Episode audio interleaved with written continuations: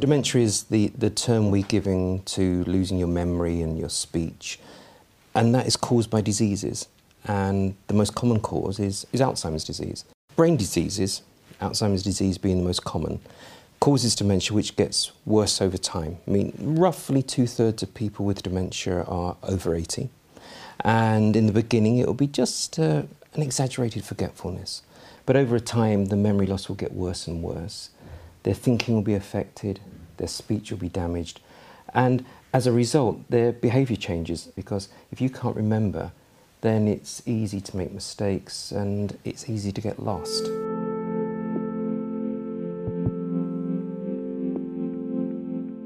It's often said that there are around 100, but, but if, you're, if you're working with people who are and so that's people over 75, it's really three diseases Alzheimer's disease, mm -hmm. but also vascular dementia, and that's a dementia that's caused by lots of tiny strokes.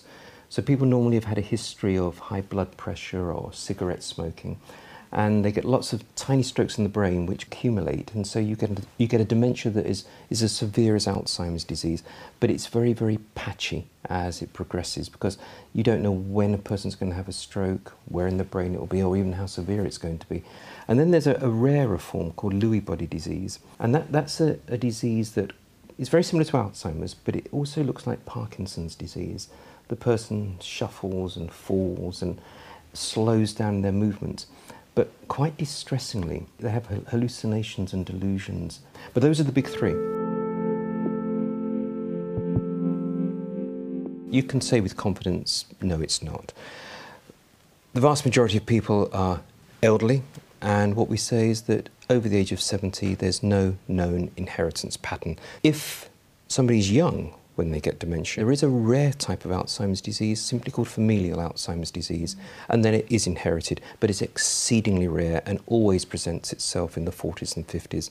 So given the two-thirds of people are over the age of 80, I can reassure you that no, there's no reason to fear inheritance of dementia.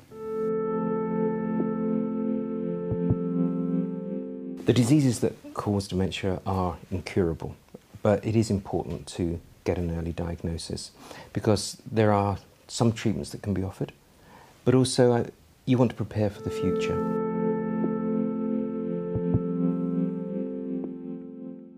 What you're looking for is extraordinary forgetfulness. I mean, everybody can forget where they've put their keys, but you don't forget the names of your children. You, know, you don't fail to recognize your grandchildren. And so it's that, it's that out of character, severe form of memory loss that you're picking up on.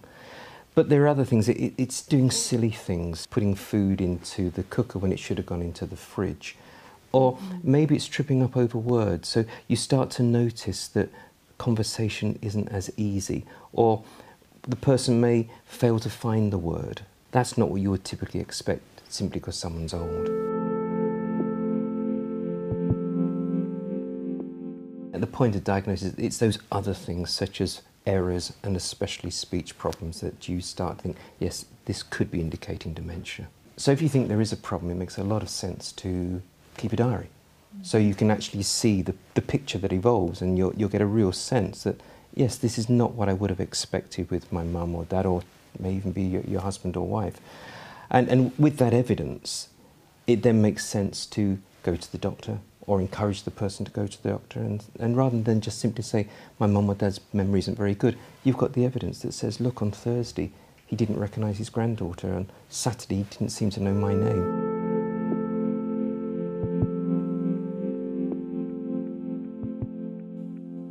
What I've often uh, come across is that you take advantage of some other ailment. If dad's got a cold, if you say, oh, let's, go, let's get you checked out and you forewarn the GP or the GP's receptionist that we're coming in with a cold, but can you just have a have a just just check? What do you think of their memory? And that might be a way of doing it. Of course, being told that your partner or parents got dementia is is upsetting, but there there is a, a good reason. There are some treatments. It takes away that uncertainty. It can take away blaming, you know, because you now know that dad's got dementia rather than doing it deliberately.